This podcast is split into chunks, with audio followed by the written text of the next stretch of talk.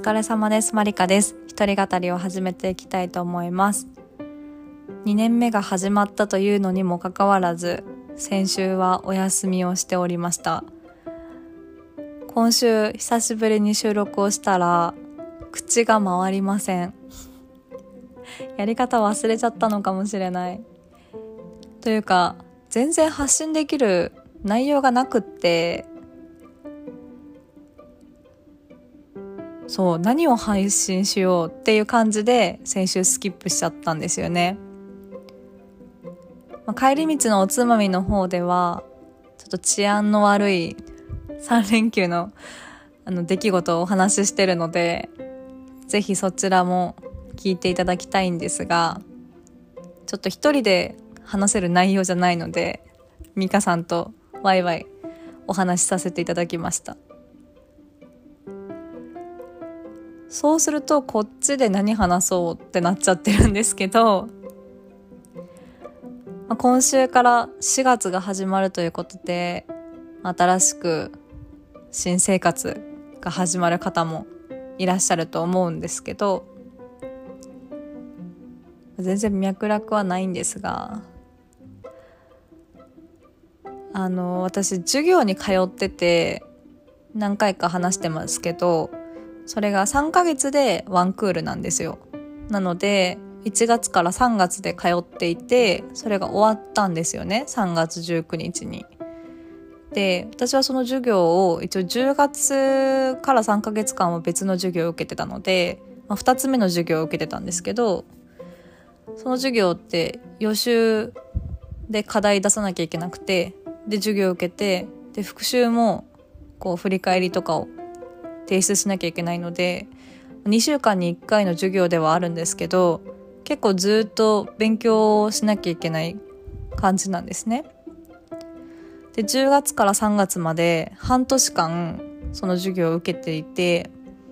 私は毎日だいたい平日は夜10時から12時ぐらいはその勉強してで休日はだいたい朝9時から昼の2時ぐらいまでは勉強して疲れたら家に帰るみたいな生活をしていたんですけどそのこう勉強する時間が組み込まれた一日のルーティンがすごく心地よくて自分にとっては。なんですけどその最後の授業が終わってからなんかもうプツンって糸が切れた感じに全然勉強しなくなっちゃってもう全然こう見たいとも思ってない YouTube とか Netflix とかをダラダラ見て時間を消費してなんか、まあ、もう時間になったから寝るみたいな一日をダラダラと先週一週間送っていてそれがすごい嫌でそれがすごい嫌だったから衝動的に TOEIC を申し込んだんですよ。来月。それ申し込めば勉強すると思ったんですけど、しないんですよ。私もともと怠けたい願望強い人間なので、多分、その勉強していい点取ろうって思ったんだけど、 TOEIC。なんか明日からでいいや、みたいなのがね、先週ずっと続いたっていう感じで、授業に関してはもう絶対にその授業の日っていうのが来るし、それでね、予習しなきゃ、課題提出しなきゃいけないとかっていう強制力が働くから、私はやっぱ元々が怠けたい人間だから、その強制力働かないと勉強しないんだと思って。で、その、この TOEIC を勉強しない状況にね、危機感を覚えて、4月からもその授業を他の科目で継続することにしました。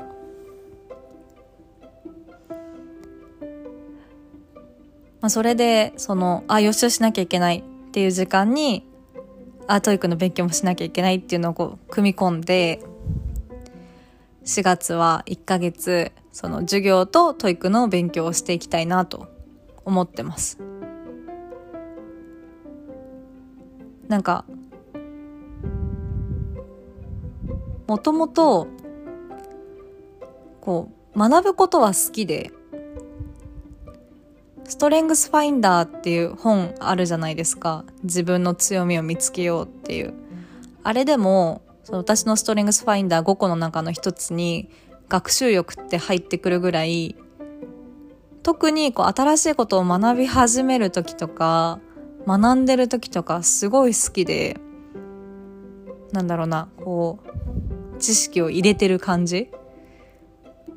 正直それが、こう実務とかに活かせてるかっていうのはすごい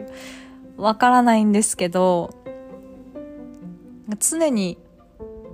なんか学んでいたいみたいな願望があるのかもしれないですね。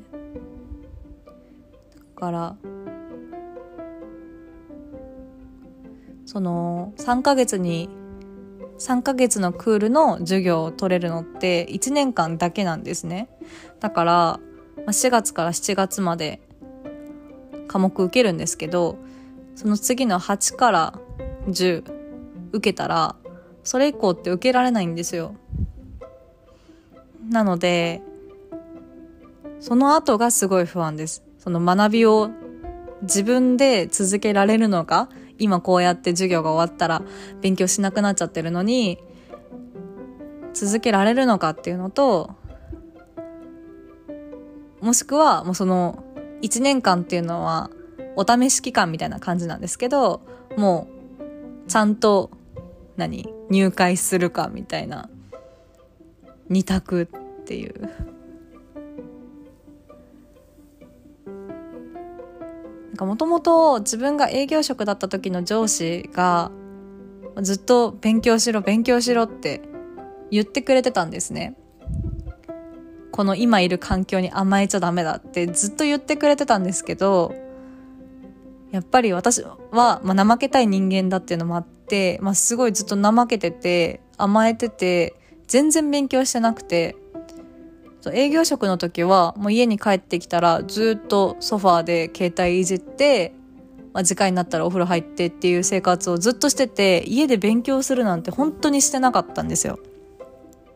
でそのマーケティングに移ってきてからあやばいってなって勉強始めたんですけど私はやっぱりあやばいって思わないと始めないタイプなんだなって思うですね。でそのマーケティングに来る前にその、ま、当時マーケティングのチームリーダーやられてた方とこう面接みたいなのがあったんですけど私は本当に運が良くてでその面接の時にやっぱマーケに行きたいっていう気持ちが強かったから皆さんも就活の時にやられた方もいるかもしれないんですけど嘘とは言わないけど森に盛りまくったエントリーシートとか書きませんでした？もう御社が第一志望ですみたいな。そのその時の面接も嘘じゃないですけど嘘に近いって言ったらちょっと語弊ありそうだけど、なんか、まあ、英語とか、あ、まあ、実際リスニングはできるから、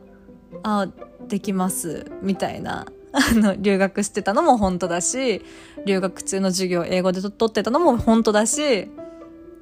だから、あ、留学中、英語で授業取ってました。英語で向こうの大学でマーケティングの授業取ってましたとか言っちゃって、向こうの期待値がもうガーン上がってる状態で、本当運よくマーケに入ったものの、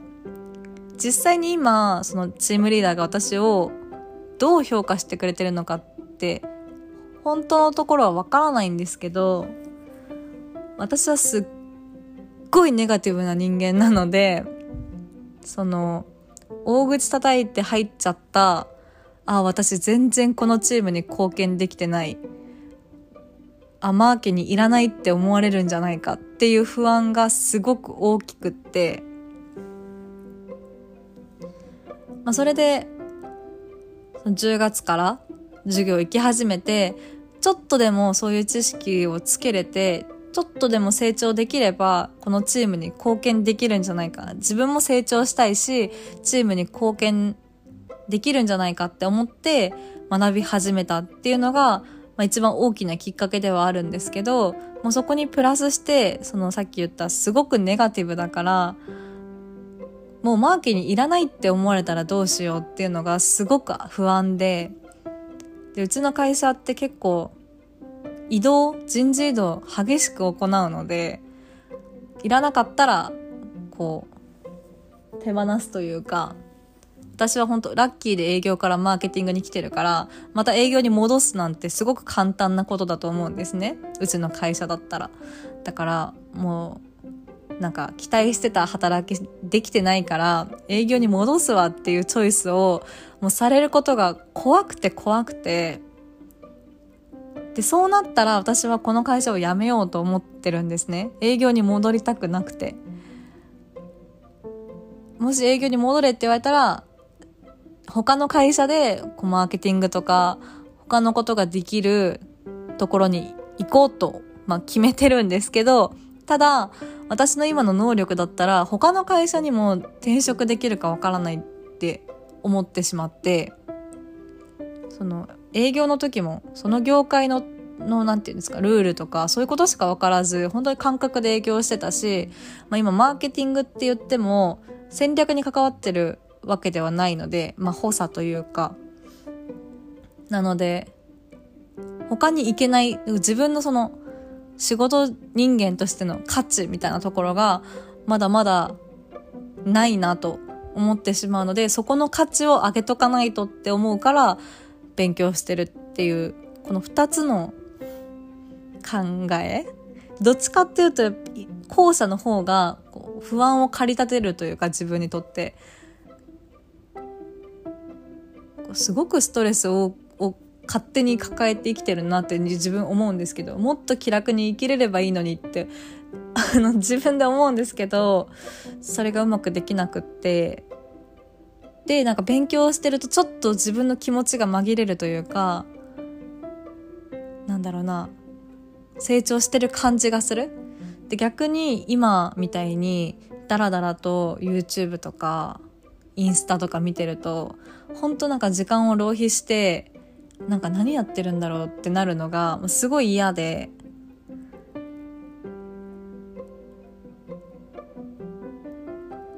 だからまあ来週、来週っていうかもう今週の土曜日から授業が始まるので、それに向けて、もうそろそろそろ勉強しなきゃなって、先週一週間だらけたから、今週からやっていかなきゃなって気持ちでいるんですけど、なんか忙しくしたい。こう勉強して、一日のこう、ダラダラしてる時間を減らしたい。なるべく。って思ってます。4月からまた、なんか別に社会人ってこう4月になったから新しい気持ちでとかっていうこう切り替えがあんまりないですけど私も特にないと思うんですけど、まあ、新しい授業が始まりますし4月は TOEIC を受けるのでちょっとでも前回受けた時よりも点数が伸びることを期待して頑張りたいと思います。皆さんは4月その新しい気持ちで何か目標とか立てられました？前回はね目標なんか達成するのに遅いも早いもないですっていうお話をしたと思うんですけど。